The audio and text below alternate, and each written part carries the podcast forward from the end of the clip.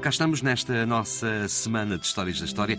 A última, enfim, é só para prepararmos os nossos ouvintes para isto. Uh, Sexta-feira falamos melhor. O que é facto é que estamos aqui a passar por muitas histórias que dariam uh, um filme. E hoje teremos mais uma. Teremos mais uma, esta é, esta é obrigatória, não é?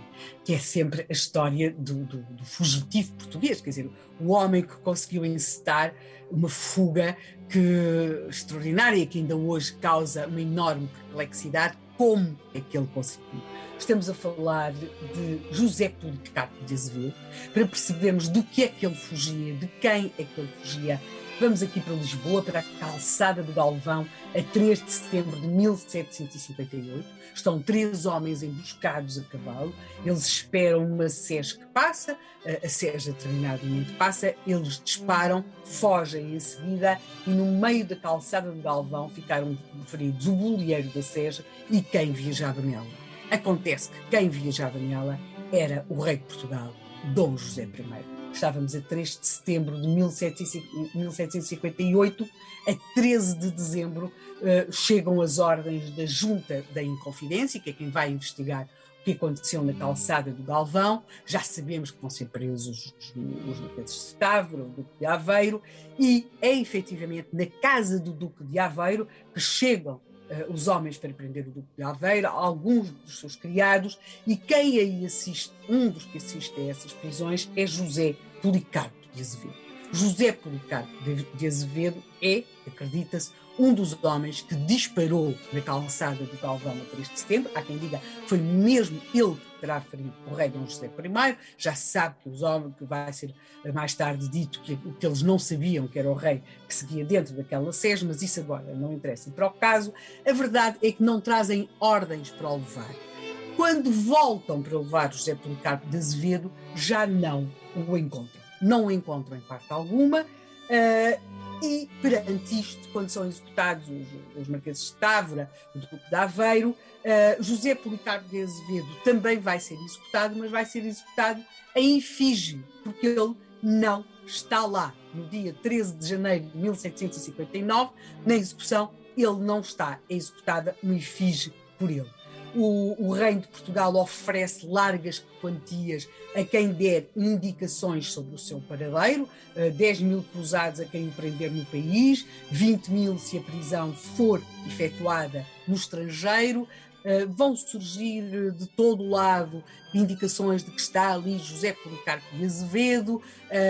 A verdade é que depois, quando chega o momento de se confirmar se é ele quem conheceu José Policarpo de Azevedo, diz que não, que não é. À sua família vão chegando bilhetes como sendo enviados por ele, bilhetes esses que a sua família receia muito que sejam armadilhas montadas pelo Marquês de Pombal, pelos homens do Marquês, para ver se eles de facto estavam a ajudar o seu parente escondido em algum lado. Temos indicações em 1759 de que ele estaria em Perpignan, em França, depois em 1772 em Sevilha todas essas, todos esses alegados José Policarpos de Azevedo acabam depois a ser desmentidos pelos factos. Não, não eram. Há até indicação de que ele teria ido para o Brasil. Bem, ele é, torna-se de facto, o seu desaparecimento torna-se num mistério. Há também quem diga que ele se teria desfigurado com ácido para não poder ser reconhecido.